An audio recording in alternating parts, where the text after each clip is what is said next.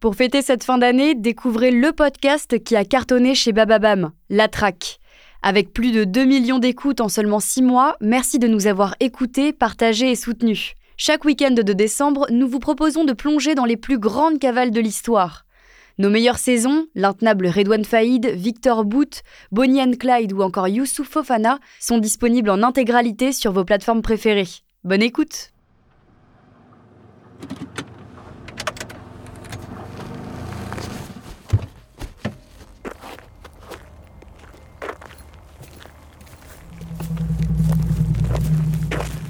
Il y a des dizaines de flics prêts à intervenir. Presque autant de véhicules de police sont discrètement garés à chaque coin de la cité. Il règne une ambiance un peu étrange. Les hommes de la BRB, la brigade de répression du banditisme, n'osent pas y croire.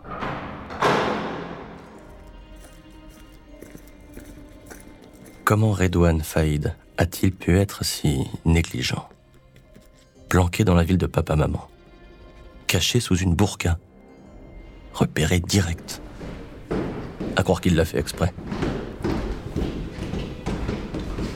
Il ne fait plus vraiment peur, Redouane Fade. Il ne fait pas rire non plus, mais passer de MacGyver à Mr Bean en trois mois, fallait le faire. Après s'être échappé plusieurs fois de prison, dont même une fois en hélico, il va se faire cueillir. Là, comme un débutant. Il est 4 heures à Creil, et les flics reçoivent l'ordre d'avancer. Il progresse dans l'escalier. Quatrième étage.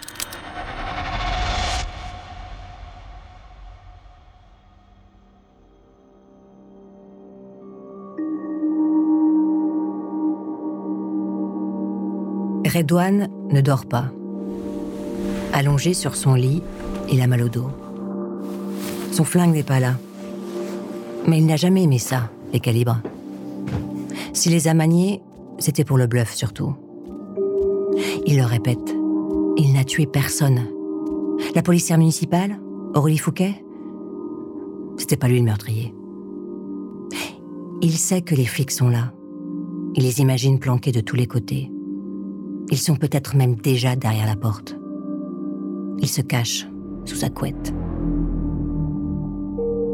Et se rappelle alors de ses années à l'école primaire de Creil, à quelques kilomètres de là, du temps où il jouait à cache-cache, où son cœur battait à toute vitesse, les poings serrés, les yeux plissés, jusqu'à ce qu'on le retrouve. Comme si être attrapé, c'était la fin de sa vie. Rien n'a changé finalement. Sauf que le mercredi 3 octobre 2018, tout est vraiment fini.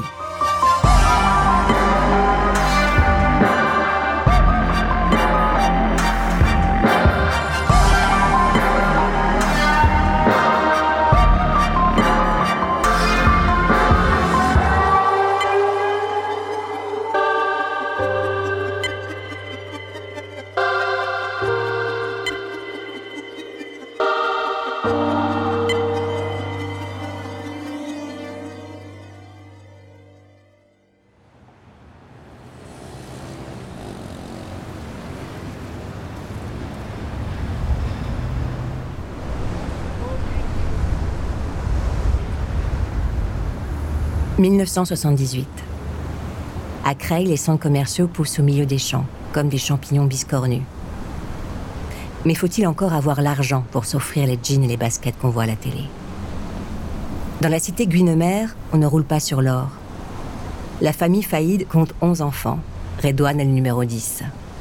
Papa travaille à l'usine, maman a beaucoup à faire à la maison. Alors Redouane ne quitte pas son grand frère Fessal, de quelques années son aîné.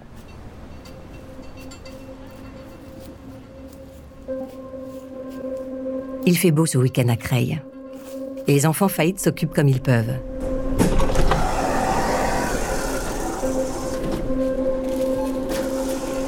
Dans les allées du supermarché Mammouth, Redouane se cache derrière le manteau de Fessal. Avec sa petite main agile, il attrape un paquet de chamallows. Fessal pousse le caddie. Ils avancent, l'air de rien, continuant à remplir leur chariot. À l'époque, il n'y a pas de portique de sécurité. On peut entrer et sortir comme on veut. Ce sont des enfants. Personne ne fait attention. Devant eux, les portes du supermarché sont grandes ouvertes. Ils avancent vers la lumière du jour. Redouane prend sa respiration, il ferme les yeux.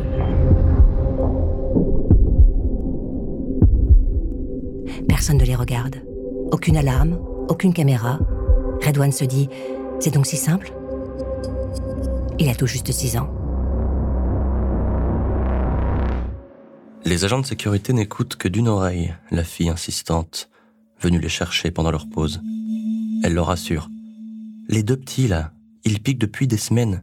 Ils ont amassé un pactole plus grand qu'eux. Des petites voitures, des gâteaux, des bons becs. Ils ont tellement piqué que leur butin, planqué dans les champs de maïs, se fait bouffer par les rats. Pour la première fois, Redouane Fade vient de se faire balancer. Il a une bonne tête, Il fait sa bonne tête. mais c'est déjà de la mauvaise graine. Mais il n'est pas de la mauvaise graine. Alors on va lui faire la peur de sa vie. Ils lui ont fait la peur de sa vie. Une main inconnue tombe sur l'épaule de Redouane. Il manque de s'écrouler. Les doigts du gardien se resserrent sur son corps chétif. Il n'est même pas surpris. Cela devait arriver. Redouane échange un regard avec Fessal. On l'emmène à l'arrière du magasin. Il n'a pas peur. À la maison, Deradji, le père de Redouane, est hors de lui. Il évoque des souvenirs terrifiants, parle de ce que l'on faisait aux voleurs du temps où il était en Algérie, à Hamamdallah, sur les hauts plateaux kabyles. Il va leur apprendre à ces garçons. Redouane se planque où il peut, entre la cave et la cage d'escalier. Il fuit, comme une petite souris en cavale. Il hurle, il pleure, il se débat. Son procès est expédié en quelques secondes. Maître Fessal fait son plaidoyer, le jury familial délibère, la sentence tombe pour Redouane et son frère, 20 coups de ceinture. Redouane retient sa respiration et serre les dents. Il compte, patiemment. Si c'est le prix à payer, eh bien, cela en valait la peine. 1983. Redouane a maintenant 11 ans et déjà plusieurs petits cambriolages à son actif. Le week-end, il zone avec ses potes dans Creil. Ils jettent des cailloux sur les oiseaux, s'achètent des sandwichs. Ils vont voir des films au cinéma Univers. Ce jour-là, on se bouscule pour la séance de 13 heures. Scarface cartonne au box-office. Parmi les spectateurs, il y a Redouane et tous ses copains. Le film, ils l'ont vu déjà dix fois. Le cinéma, c'est leur religion. Un truc sérieux.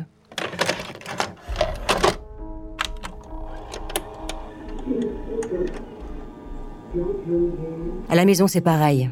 Le magnétoscope du salon tourne à plein régime. Les flingues et les dollars s'affichent sur le tube cathodique.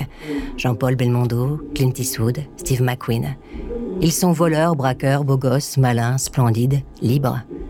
L'avenir de Redouane se dessine à la lumière de l'écran télé. Les petits cambriolages, c'est juste la bande-annonce. «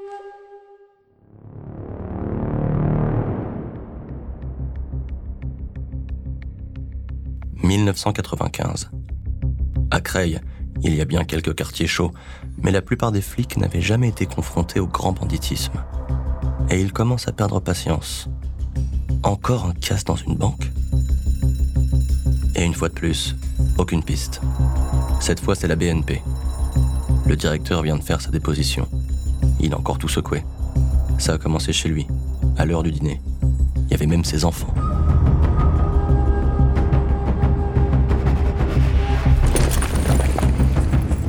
Des types masqués ont débarqué. Un Mitterrand, un Rocard, un Raymond Barre et même un Père Noël. Le gars de la BNP se souvient d'un détail. Le chef de la bande se faisait appeler McCoy. McCoy. Comme Steve McQueen dans le film Guet-apens. Les flics notent sa déposition et s'interrogent. Un voyou cinéphile? Ça ne correspond à aucun profil connu. Ce gang est une énigme. La BNP a perdu 195 000 francs.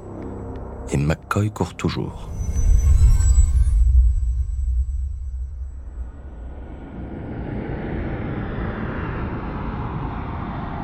Nous sommes quelques semaines plus tard.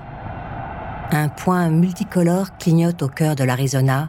Le Boeing 777 sort ses trains d'atterrissage.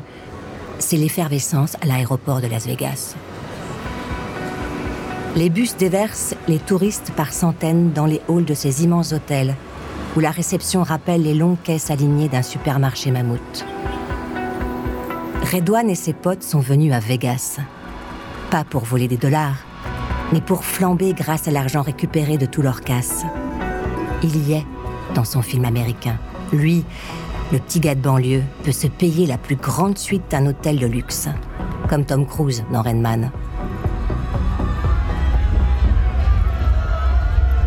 Quand il revient dans sa chambre à 3 heures du matin, une fois seul, devant la skyline, Redouane pleure. Il pense à sa mère, emportée par un cancer, à son père, retourné en Algérie pour fonder une autre famille, et à son innocence, disparue pour toujours. Alors il les imagine avec lui, une dernière fois, ses parents. Il les rêve fiers et bienveillants. Ils lui disent ⁇ Tu as réussi, mon fils, et maintenant, tu peux faire encore mieux ⁇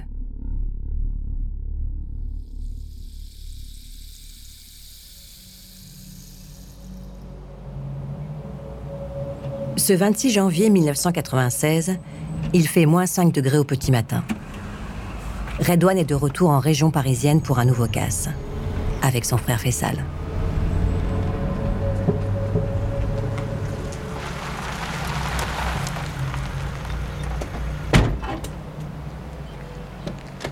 Kingline, à Aulnay-sous-Bois, c'est l'entrepôt où les distributeurs informatiques de tout le pays viennent se fournir en barrettes de RAM.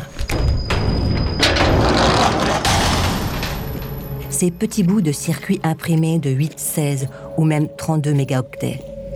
Ils améliorent les performances des ordinateurs et il s'avère qu'ils coûtent une petite fortune. Redouane Faïd n'est pas un geek, mais le matériel informatique, c'est devenu sa spécialité. Chez Kingline, il y a de quoi se motiver pour un casse matinal. Redouane remplit ses sacs quand il reçoit un appel on explique à Redouane que son frère Fessal vient de se faire choper par les flics. Il s'occupait de séquestrer les gérants de King Line chez eux, à Créteil. Mais les choses ont mal tourné. Un type s'est pointé dans l'appart, à l'imprévu. Quelqu'un a appelé les flics et maintenant, Fessal est en garde à vue. Redouane quitte l'entrepôt à toute vitesse. Il a abandonné une partie du butin. Le soleil se lève sur le toit de l'usine King Line. Le givre commence à fondre et Redouane Faïd va bientôt faire connaissance avec la police.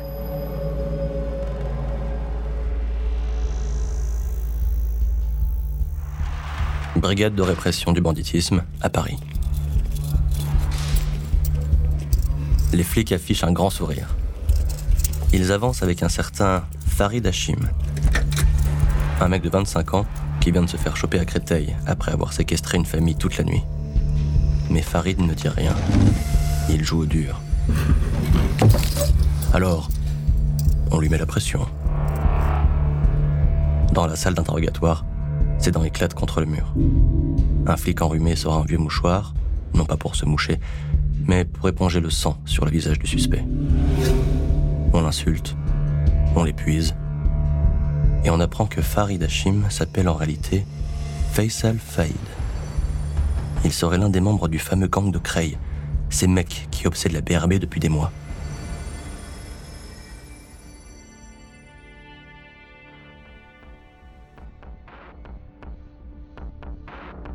La première perquisition chez les Faïd a lieu cet hiver 1996.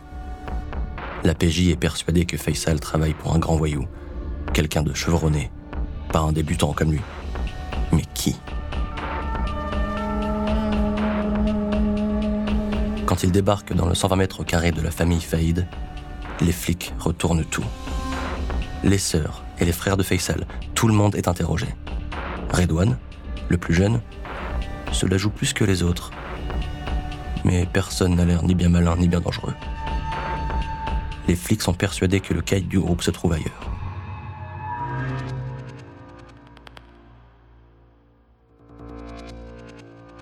Depuis que Faisal est en prison, à Fresnes, Redouane essaie d'être discret. Il regarde des films chez lui. Il se repasse inlassablement Hit de Michael Mann, un film dans lequel un fourgon blindé se fait attaquer par des types surarmés. Redouane imagine la suite de sa carrière. Et il voit les choses en grand. Tout lui paraît encore trop facile. Il veut plus de fric, plus de flingues, plus d'adrénaline. Avant de continuer cet épisode, une petite pause pour donner la parole à notre partenaire, sans qui ce podcast ne pourrait exister. Ne partez pas, on se retrouve tout de suite après.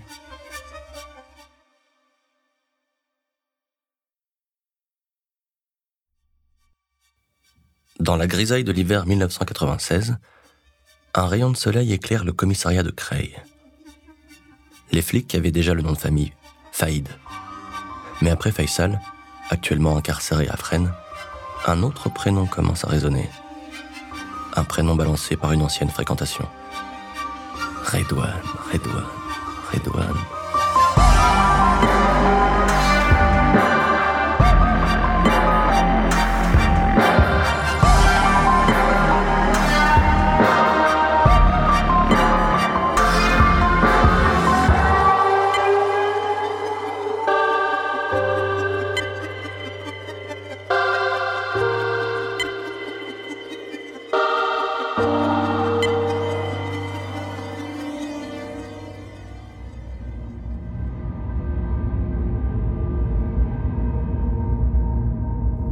Est transmis dans tous les commissariats.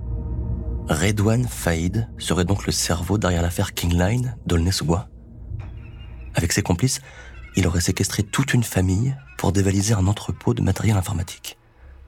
Les flics retournent alors chez les Faïd pour une deuxième perquisition. Mais cette fois, Redouane n'est pas là. A-t-il senti le vent tourner? Ses sœurs n'ont plus de nouvelles. Disparues. Volatilisées. Pourtant, il était assis là, dans cet appartement, il y a seulement quelques semaines. Cette fois, il est passé à travers les mailles du filet. Mais c'est juré. La police ne se laissera plus avoir.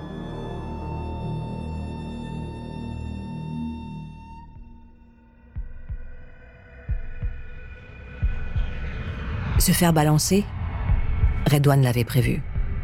D'ailleurs, il avait déjà ses faux papiers. Chez lui, brouiller les pistes, c'est une seconde nature. Il sait qu'un bon clandestin passe d'un point A à un point B en traversant tout l'alphabet. Alors, quand il s'échappe en Algérie, il transite par la Suisse en utilisant l'avion et le train. Il multiplie les vols intérieurs. Il ne reste jamais longtemps au même endroit. Il se fait passer pour le type bien sous tout rapport. Pendant près d'un an, Redouane joue à l'homme d'affaires. Il se balade en costume cravate. Il a même son attaché case. Il se fond dans la masse. Pour tromper la police, il dit à tout le monde qu'il a quitté la France. Mais il revient toujours au point A. A comme Creil. Sauf que cette fois, il est là incognito.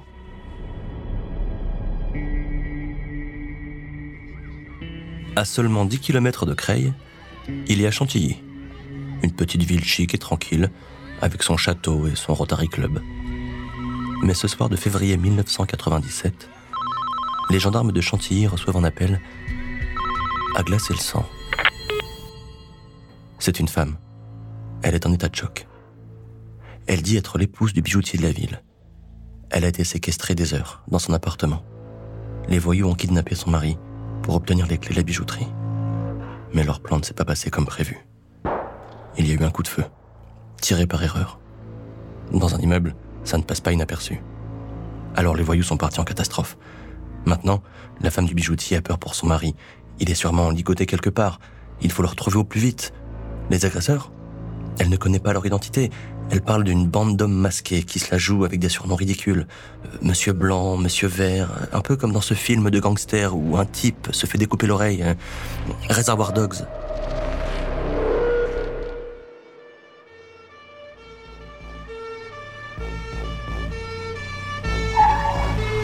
Les gendarmes arrivent immédiatement. Ils bloquent le parking de la résidence. Avec leur Beretta et leur FAMAS, ils sont impressionnants. Ils cherchent les fuyards et ne tardent pas à les retrouver, dans une 205 qui leur fonce dessus. Les gendarmes sont pris par surprise. Redouane les prend par surprise. Ils n'osent pas y croire. Il faut y croire. Ils n'ont pas d'autre choix. Il n'a plus le choix. La 205 a crevé. Et maintenant, c'est l'anarchie. Redouane n'aime pas ça, le désordre. Il doit fuir à travers la forêt, avec Christophe, un pote de lycée, qui avait mis sur le coup, en lui promettant 100 000 balles. Mais à force de tripoter son flingue, Christophe a tiré par erreur. Un coup de feu, dans un appartement. Quel abruti. Il a tout fait rater. Et maintenant, ils ont les flics à leur trousse. Il y a un lac à traverser. Alors Redouane finit en slip dans l'eau glaciale. Il pensait être dans un Tarantino, il se retrouve dans Fargo, les frères Cohen.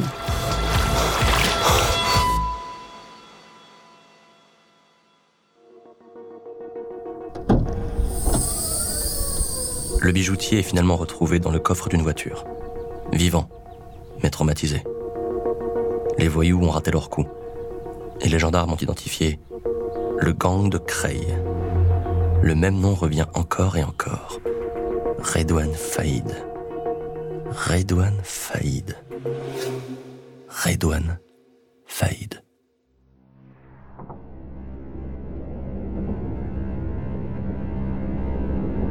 Depuis quelques mois, Redouane se fait passer pour un commercial. Avec sa Clio et son costume mal coupé, il écume les hôtels campaniles. Il joue la même partition tous les jours, celle des représentants de commerce qui parcourent l'île de France. Lui aussi aurait pu être un type respectable s'il s'était fait choper tout jeune, s'il avait écouté son père. Enfin, pour être honnête, il ne changerait sa place pour rien au monde. Il rêve de grandeur, de fric et de course-poursuite. Et il méprise tous ces types sans éclat avec leurs brosses à dents, leurs playboy et leur maison phoenix. Le soir, Redouane regarde les enseignes lumineuses qui s'éteignent les unes après les autres. Buffalo Grill, Decathlon, McDonald's. La nuit tombe. Même si Redouane raconte à ses frères qu'il n'est pas fier d'être un voyou, chaque cellule de son corps réclame désormais sa dose d'adrénaline. Ce n'est même plus une question de fric. Redouane est en manque.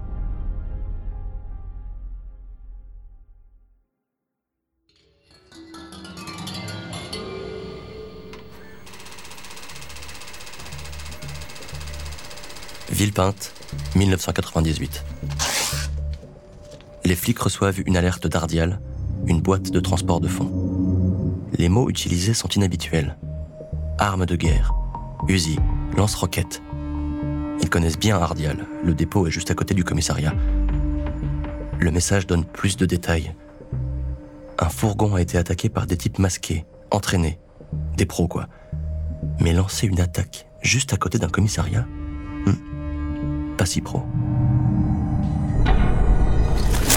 Une minute, les flics se préparent. Deux minutes, ils roulent pied au plancher. Trois minutes, ils arrivent sur place. Le fourgon est là. Il y a des voitures en travers de la route.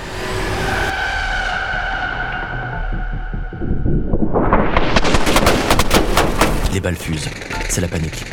Les braqueurs sont interrompus. Ils laissent une partie du butin. Les flics n'ont même pas le temps d'accrocher leur gilet pare-balles, mais ils ont touché un des braqueurs. Les pneus crissent, les talkie-walkie s'affolent. Les gangsters ont fui. Et le silence est revenu sur la départementale.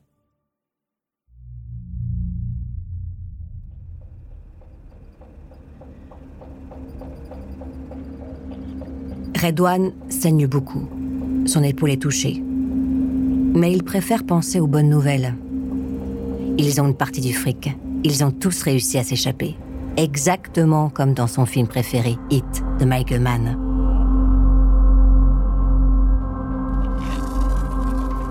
L'ADN de Redouane Faïd est vite retrouvé par la police. Plusieurs services sont désormais derrière lui. La BRB, la SRPJ de Lille, la gendarmerie d'Amiens. Deux mandats d'arrêt viennent de tomber. Mais il est introuvable. Où a-t-il pu s'échapper encore?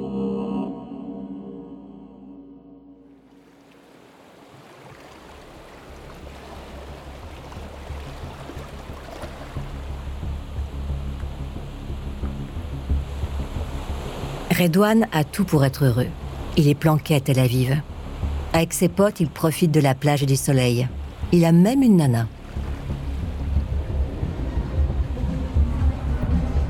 En 1998, on danse sur Madonna, Yaka Lelo et Ricky Martin. Redouane est jeune, Redouane est riche, mais Redouane s'ennuie. Dans le fond, il n'a pas besoin de tout ce fric. Il dit qu'il n'aime pas la violence, mais ça lui manque, la vie de voyou. Il veut savoir jusqu'où il peut aller. Quand on se prend pour une star de cinéma, on ne s'arrête pas après un premier succès au box-office. C'est son destin. Il doit revenir en France. Mais pas question de se terrer à Creil. Alors, habitué des déplacements, il se rend régulièrement en Allemagne ou encore en Suisse.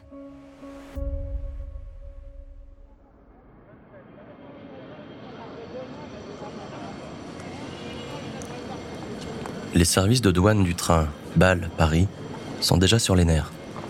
Une grève crée une pagaille monumentale en cet automne 1998. Tout le monde s'énerve. Rien ne se passe comme d'habitude. Et dans tout ce cafarnaum, les agents viennent de faire une drôle de découverte. Un type avec un faux passeport qui n'arrête pas de déblatérer des mensonges. On ignore son identité, on l'arrête. Redouane vient de se faire attraper par les flics suisses. Cette fois, il est formellement identifié. Il parle allemand, il ne comprend pas tout. Mais ça sent mauvais. Profitant d'un moment d'inattention, il tente de s'échapper, part en courant, saute par-dessus un muret, mais fait une mauvaise chute. Il se fracasse le pied. On le rattrape, puis on l'emmène à l'hôpital. Deuxième tentative, cette fois il vole une arme, il parvient à s'échapper, pour de bon. Il rentre en France en catastrophe.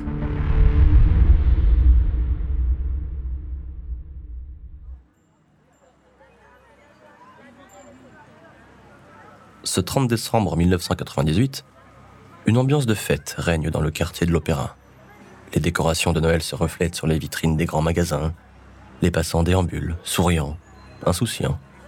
Personne ne s'en rend compte, mais des dizaines de flics sont en planque. Ils attendent leur cadeau. Redouane Faïd. Des paysages idylliques s'affichent dans la boutique Avas Voyage Opéra. Les hommes de la BRB ne sont pas loin. C'est là que Faïd est attendu. Il serait sur le point de retirer un billet d'avion pour s'échapper de nouveau vers Tel Aviv. La tension est à son comble. Redouane Faïd est identifié, assis côté passager, dans une Citroën Saxo conduite par une copine, Laurence. Après un passage avenue de l'Opéra, Laurence se gare. Le couple descend et avance vers une parfumerie rue du Faubourg Montmartre. Redouane aime bien Laurence. C'est la sœur de son ex, Séverine. Ils ne sont jamais sortis ensemble, mais il lui fait confiance. Ça fait 15 ans qu'ils se connaissent. Il adore lui faire des cadeaux. Téléphone, vêtements, billets d'avion. Et puis, elle lui rend service aussi pour l'héberger ou l'amener à gauche à droite. Aujourd'hui, il va lui offrir un parfum. Laurence ne sait pas trop ce qu'elle veut. Redouane aimerait bien qu'elle trouve vite. Mais elle hésite, demande des conseils. Le mélange des parfums donne la nausée. Redouane fronce ses sourcils. Un type le regarde. Il y a un truc qui cloche. Il vient de comprendre. Les flics ont crié Police. Redouane Failly ne s'est pas laissé faire. On l'a immobilisé. C'était violent. Mais cette fois, on l'a eu. Une superbe prise. Juste avant le réveillon. Voilà. Redouane est arrêté. On ne peut pas dire qu'il passe un bon moment. Mais il savoure. Les photographes l'appellent par son prénom. Sa tête s'affiche dans tous les kiosques. PPDA parle de lui à la télé. Redouane est une star. La suite, on la connaît. Prison, rédemption, retour à l'anonymat. Enfin, ça c'est pour les autres. Avant de continuer cet épisode, une petite pause pour donner la parole à notre partenaire, sans qui ce podcast ne pourrait exister. Ne partez pas, on se retrouve tout de suite après.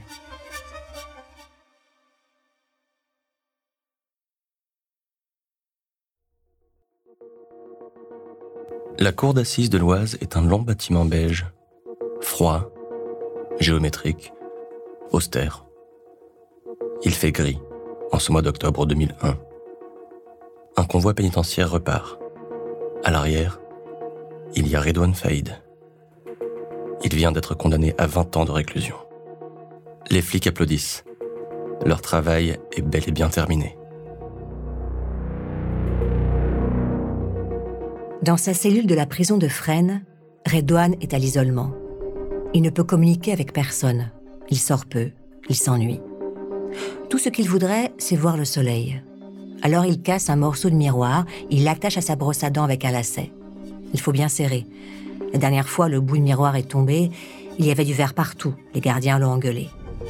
Cette fois, il tient fermement la brosse à dents et lève le bras vers la fenêtre. Cette unique fenêtre qui donne sur un mur. Désormais, pour Edouane, le monde extérieur se réduit à un reflet de ciel sur un bout de miroir.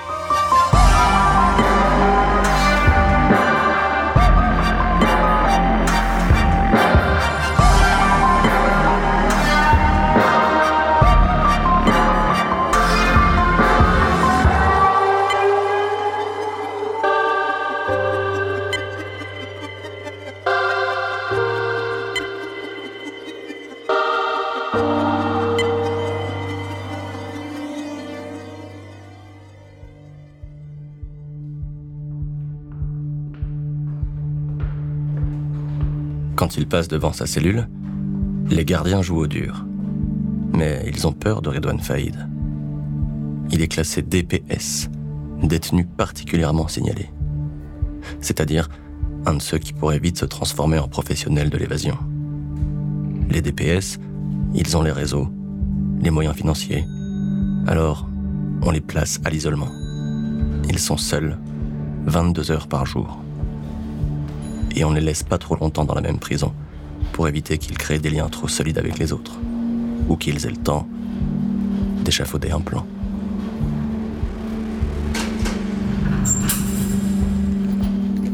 Redouane change tout le temps de cellule. Il pourrait écrire un guide de voyage. Il fait escale Villepinte, Bois d'Arcy, Douai, Saint-Maur. Ce tour de France des prisons ne l'empêche pas de créer des liens avec les plus gros voyous du moment. Il s'appelle Christophe Kider, Antonio Ferrara, Emilio Fornazari. Ils sont braqueurs, gangsters, voleurs, bandits. Comme lui, ils ne pensent qu'à une seule chose, l'évasion.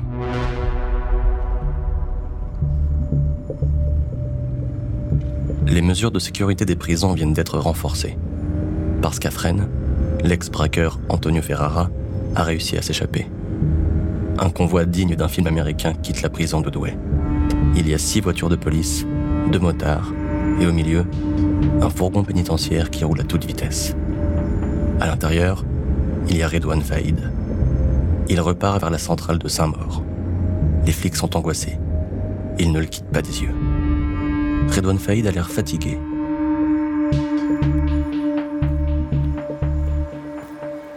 Dans la courette jonchée de crottes de rat, Redouane entame son 40e tour.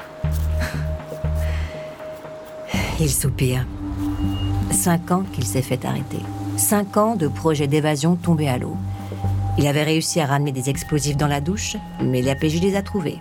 Il a fait rentrer un portable avec deux puces, mais il s'est fait griller. À distance avec son frère Rachid, il avait démarré une affaire de vol de bagnole pour financer une future évasion. Mais Rachid s'est fait attraper, condamné à trois mois. À Fresnes, il a même tenté un truc avec un ancien pote, une tête brûlée rencontrée en Israël. Mais tout a capoté. Alors Redouane se dit qu'il est peut-être temps de changer de stratégie. Et s'il jouait maintenant au repenti?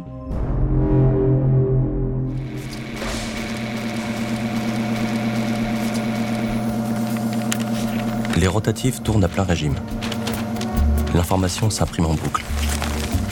Ce 30 mars 2009, le braqueur Redouane Faïd vient de sortir de prison. Après dix ans derrière les barreaux, il vient d'être libéré pour bonne conduite. Il est devenu un détenu exemplaire. Il s'est impliqué dans le quotidien de la prison. Il a préparé sa réinsertion. Il a même trouvé un travail. Bref, il a changé. Les flics tombent de haut. Personne n'a pensé à les prévenir. Mais ils vont suivre de près sa nouvelle vie. Dans les studios Rive Gauche, qu'est André Citroën, l'équipe du Grand Journal est anxieuse. On n'accueille pas tous les jours un gangster. Mais quand Redouane Faïd arrive dans sa loge, on le trouve sympa, cool, bonnard. Lui est sur un nuage. Il serre la main de Michel Denisot, il croise Omar et Fred. Il est sur Canal, avec les stars de l'émission du moment. Soudain, on l'appelle. Un type avec un casque lui dit de se préparer. Il entend la musique sur le plateau. 3, 2, 1. C'est à vous, Redouane. Braquer une banque avec une arme, là, vous, vous basculez complètement dans, dans- dans ce qu'on peut appeler un banditisme. Des millions de spectateurs le regardent. Son discours est maîtrisé, il vient d'écrire son autobiographie, il s'est marié, il travaille comme commercial dans une agence d'intérim. Il ne cherche plus l'adrénaline. Il est en manque d'adrénaline. Il le répète à l'envie, il a changé. Les flics savent qu'il n'a pas changé. Le braquage, c'est derrière lui. Les braquages vont continuer. Les flics de la BRB n'ont toujours pas digéré que Redouane ne purge que la moitié de sa peine. Mais le voir faire le beau à la télé, maquillé, tout sourire, c'est trop. Sur le plateau, il y a même un homme politique, Jean-Louis Debré, qui acquiesce derrière lui. Les flics sont persuadés que Redouane Faïd va remonter au braquage, ne serait-ce que pour l'argent. Et pour commencer, il y a déjà un truc qui cloche. Redouane Faïd n'a pas de téléphone portable. C'est mieux pour ne pas être écouté. En tant que commercial, Redouane se permet déjà quelques libertés au boulot.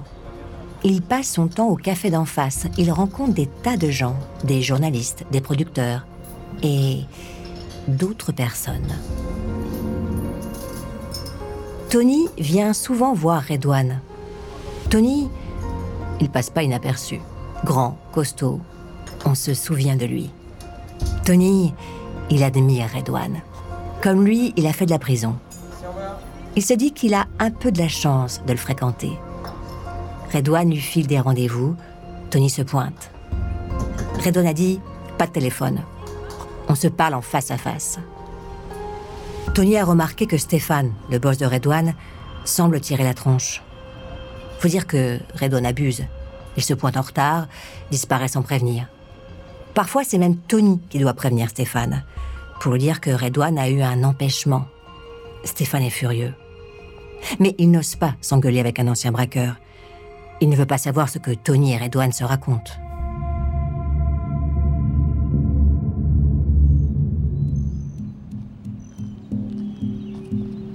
Ce 20 mai 2010, à Villiers-sur-Marne, les policiers municipaux Aurélie et Thierry patrouillent.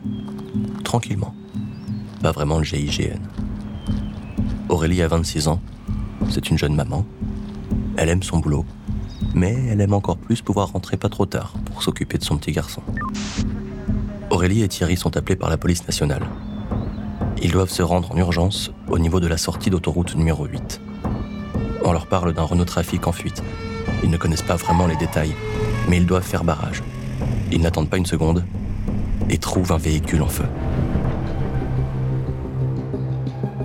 La situation est chaotique. Que se passe-t-il?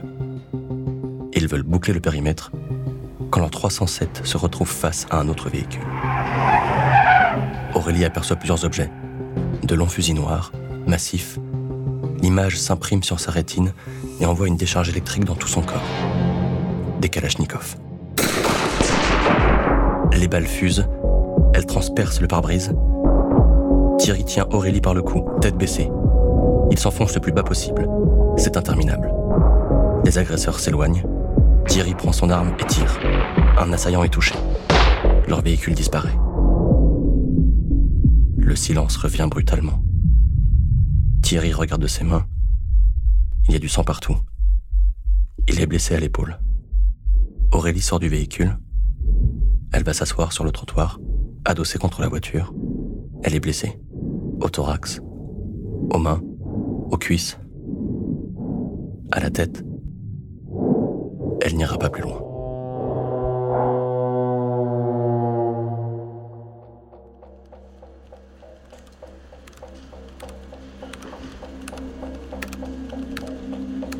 Au boulot, Redouane regarde les infos sur le site du Parisien. Il appuie fébrilement sur la touche F5 de son clavier d'ordinateur pour voir s'il y a du nouveau. Les journaux parlent déjà d'une fusillade à Villiers-sur-Marne et d'un braquage probablement avorté. Les malfaiteurs sont en fuite. Et surtout, une policière a été touchée.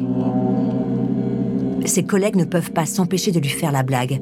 C'est pas toi au moins, hein, Redouane? Tout le monde rigole.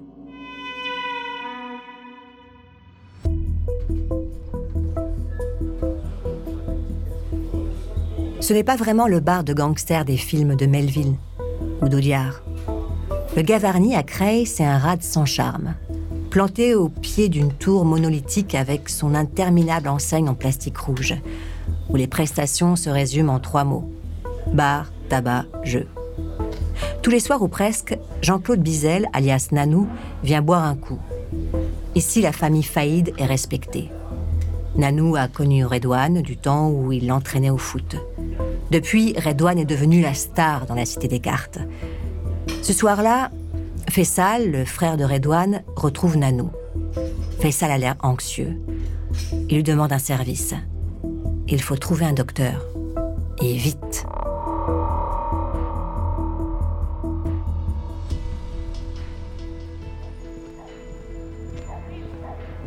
La nuit tombe et Nanou n'a trouvé personne. Il y a bien cet urgentiste qu'il connaît vaguement, mais le gars ne veut pas se mêler aux embrouilles du vieux. Alors Nanou y va lui-même voir le blessé. On lui explique que c'est un pote de Redouane, un gars qu'il faut sauver à tout prix. Il fait nuit sur le parking. Le type est planqué dans une camionnette.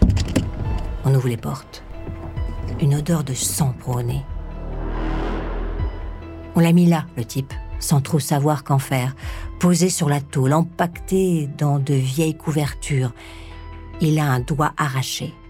Il s'est pris une rafale, visiblement. Ses cheveux blonds peroxydés apparaissent sous un bandage improvisé. Tout ce qu'il dit, c'est On a tiré sur les condés. Nanou s'approche, pose la main sur le visage du type. Il y a du sang, mais aussi autre chose. Un liquide bizarre qui sort de sa tête. Des morceaux de cervelle, quoi. Nanou reste avec lui, toute la nuit. Il lui demande son nom. Tony.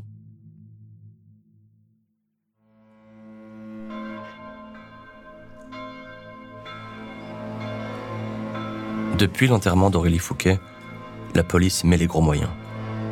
On a retrouvé le sang d'un assaillant. L'analyse ADN ne laisse aucun doute. Il s'agit d'Olivier Tracula également appelé Tony, un proche du gang de Creil, un ami de Redouane Faïd.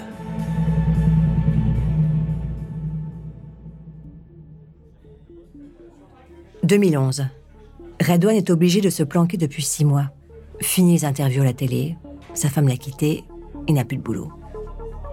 Il a trouvé refuge dans le Nord et fréquente une nouvelle bande de potes, Saïd et Adel Karim. Redouane est méconnaissable derrière sa casquette, sa barbe, ses lunettes. Il est calme. Ce jour-là, les trois amis vont au fast-food. Ils ont des projets de casse. On parle de millions. Redouane n'a pas le temps de finir son sandwich. Les flics de la PJ de Lille viennent de les interpeller. Saïd et Abdelkarim, les nouveaux potes de Redouane, étaient suivis. Et Redouane vient de se faire attraper. Par hasard. Avant de continuer cet épisode, une petite pause pour donner la parole à notre partenaire, sans qui ce podcast ne pourrait exister.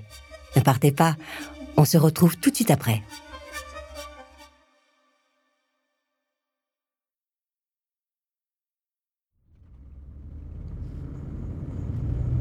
Dans le fourgon qui l'emmène à Fresnes, Redouane Faïd ne ressemble plus au gars sympa qui passait sur Canal. Son visage a changé. Les rides se sont creusées. Des cheveux blancs envahissent son crâne. Durant quelques instants, Redouane laisse apparaître ses faiblesses. Mais il ne va pas tarder à reprendre son rôle de détenu sans problème. Les portes de la prison s'ouvrent. Une star fait son entrée parmi les prisonniers. Son nom force l'admiration. Redouane ne reconnaît que quelques visages. Mais lui, Tout le monde le connaît. Il est taciturne. Il réfléchit déjà à son évasion.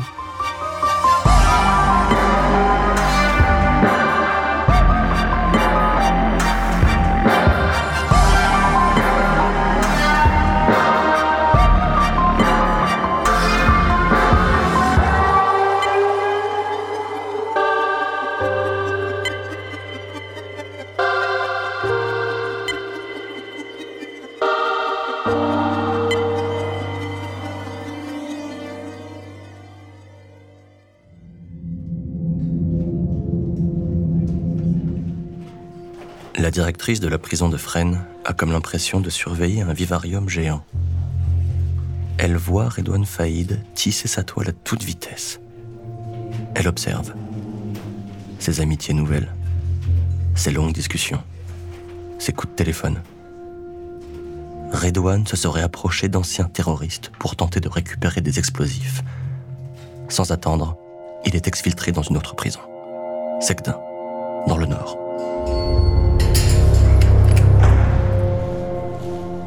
À Secdin, Redouane fait la gueule. Ici, il n'a aucun repère. Une fois encore, tout est à refaire. Il découvre une prison moderne construite en 2004. Pas comme les vieux bâtiments de Fresnes. Il retourne à la case départ, cellule 345. Il observe, patiemment. Il cherche les failles, repère les faiblesses, dans le programme de la journée ou dans le regard absent d'un gardien. Un détenu lui file une info sur un surveillant accro au jeu. Le gars aurait des dettes faramineuses, la cible idéale pour faire rentrer du matos. Et puis, il y a la cantine. On peut en faire passer des trucs sous les plateaux repas. Petit à petit, Redouane dessine son plan. Dans sa tête, tout est de plus en plus clair. Il a l'appui de sa famille, des contacts dans la prison. Tout un réseau de voyous se connecte autour de lui. Seul dans sa cellule, Redouane n'a jamais été aussi puissant.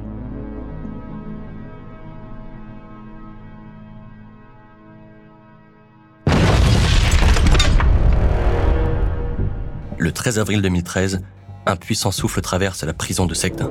Il y a de la poussière, ça sent le brûler. C'est la confusion. Les gardiens sont paniqués. Redouane n'a pas l'air paniqué. On parle d'un détenu avec une arme. Son arme parle pour lui. L'homme de la cellule 345. Il dit adieu à la cellule 345. Redouane Faïd vient de faire exploser une porte. Il tient une arme. Et dans son sac de linge sale, il y a d'autres explosifs. Il a profité d'une sortie au parloir pour démarrer son plan d'évasion. Quatre gardiens sont pris en otage.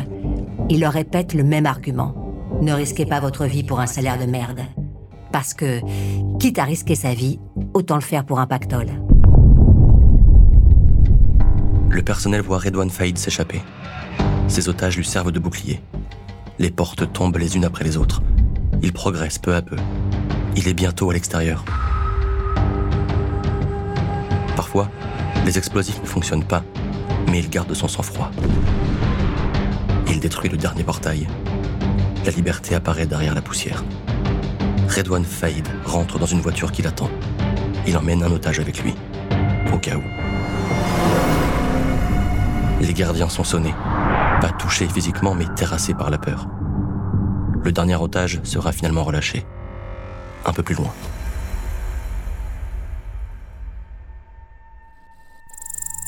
Le visage de Redouane Faïd s'affiche pixel par pixel dans une notice spéciale diffusée par Interpol. La police active dans la foulée un vaste plan d'écoute téléphonique. 40 lignes sous surveillance. La famille, son ex-femme, différents suspects. Redouane est enfin dehors. Mais pour lui, la liberté se résume à une chambre avec vue sur l'autoroute. Il a retrouvé ses habitudes des années 90. Le revoici planqué dans les hôtels des zones commerciales, ces endroits où tout le monde devient anonyme. Redouane peut compter sur son pote Hassan, qui a fait les réservations pour lui. Hassan Bourrouas n'aurait jamais dû réserver en son nom propre. Sans ça, peut-être que la police n'aurait pas retrouvé Redouane Faïd. Qui sait? Pour la BRI, la brigade de recherche et d'investigation, l'arrestation s'annonce sans difficulté dans un banal hôtel de Ponto Combo. Au cœur de la nuit, Redouane les entend. Les flics viennent le cueillir. Il suffit d'un passe pour ouvrir sa chambre.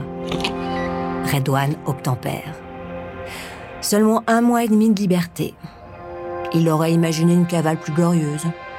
Il s'était même acheté des places pour le concert d'Eminem. Redouane s'interroge. Suis-je à la hauteur de mon nom?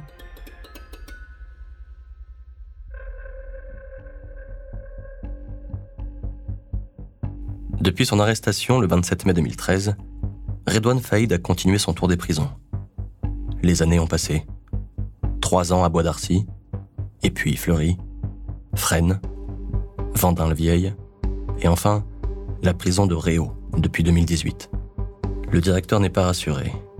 Il sait que le détenu n'a qu'une idée en tête s'échapper, encore et encore. Il se rassure en énumérant les innombrables mesures de sécurité de cette prison ultramoderne. 400 caméras de surveillance, un passage régulier au scanner à métaux, l'isolement maximal. Mais le directeur ne sera rassuré que quand Redouane Faïd quittera son établissement. Comme à chaque fois qu'il arrive en prison, Redouane se montre poli, coopératif. Mais il est surtout observateur. Il connaît déjà les positions des caméras de surveillance. Son prochain plan d'évasion sera un chef-d'œuvre, mis en place seulement en quelques mois.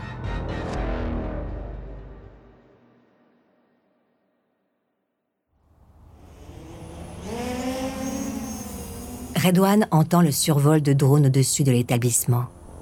Il peut compter sur l'aide de ses complices à l'extérieur.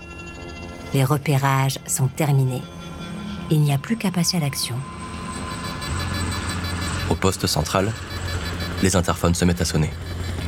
Les gardiens décrivent tous la même chose. Un hélicoptère descend dans la cour d'honneur. Le directeur comprend immédiatement ce qui se passe.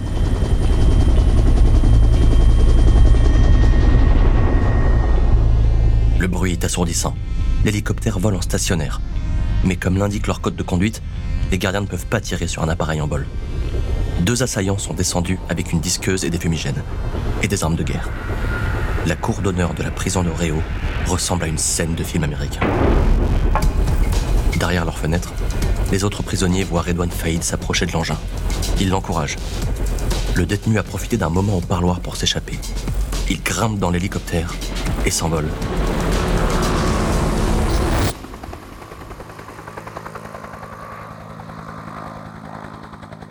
Cela n'aura duré que quelques minutes.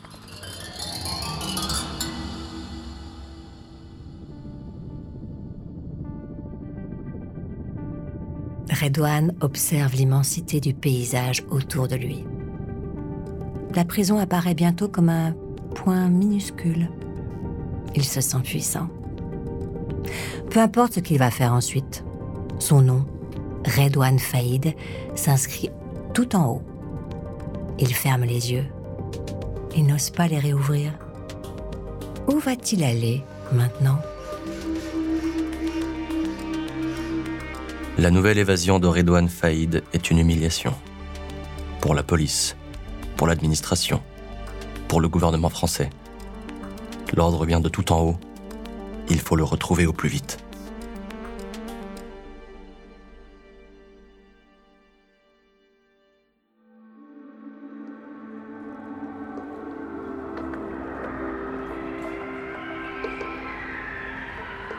L'été est la période idéale pour profiter de Paris. Déjà, dans les années 90, Redouane et ses potes allaient flamber boulevard des Capucines. Ce quartier, il le connaît bien. Il se souvient du temps où le serveur du Café de la Paix connaissait même son prénom. Ce 10 juillet 2018 est une belle journée. Neuf jours qu'il est libre. Le soleil se reflète sur les dorures de l'opéra.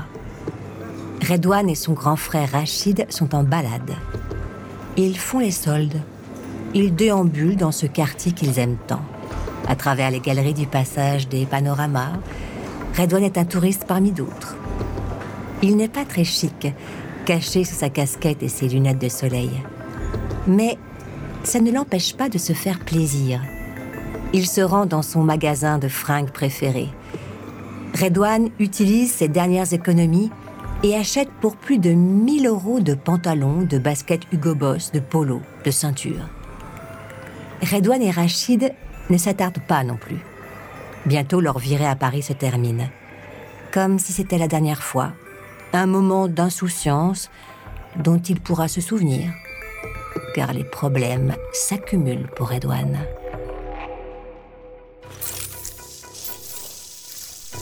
Depuis les années 2010, les caméras de surveillance ont envahi la capitale comme des fourmis sur un morceau de sucre. Par hasard, en parcourant les enregistrements, les flics voient son visage apparaître à travers le grain vidéo et les pixels. Ils n'ont aucun doute.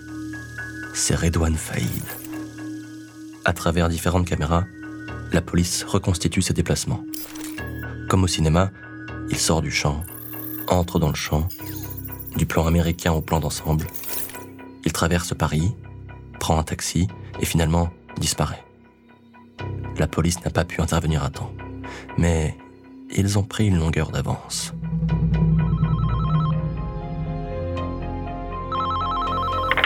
Et voilà. Début octobre 2018, soit trois mois après l'évasion de Redouane Faïd, la PJ de Creil finit de rassembler différents indices.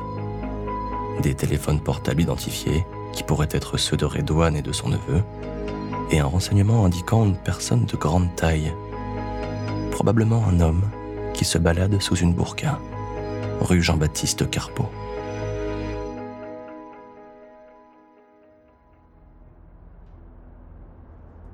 C'est un F2 sans charme, rue Jean-Baptiste Carpeau. Dans le salon, il y a Rachid Faïd et un cousin. Dans la chambre, Redouane dort à côté d'Alima, une amie d'amis qui se retrouve dans un mauvais coup.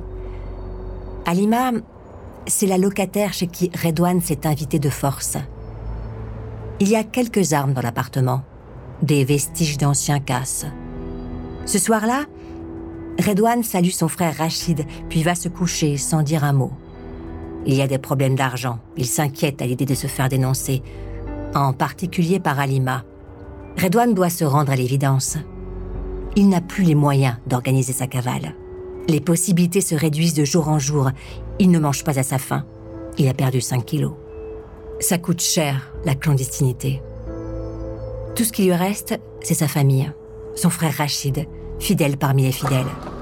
Ici à Creil, où tout a commencé, il n'ose pas se l'avouer. Mais la partie est finie.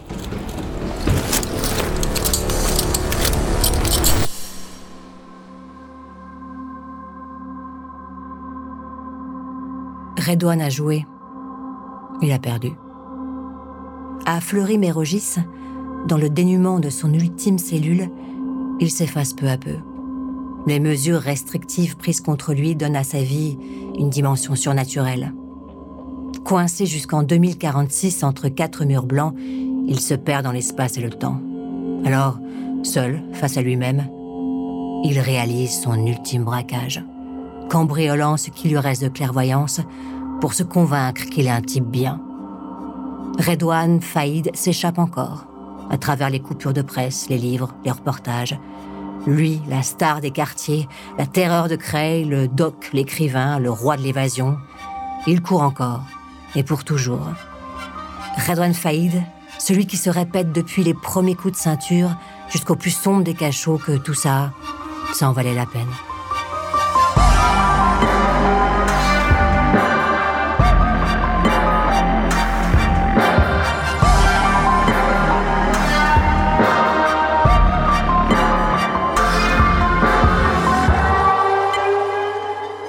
C'était le dernier épisode de cette saison de La Traque consacrée à l'affaire Redouane Faïd. La Traque, un podcast écrit par Vincent Rébois. Voix Aurélien Goas, Anne Cosmao. Enregistrement Jean-Gabriel Rassa. Post-production Jean-Gabriel Rassa. Production Bababam.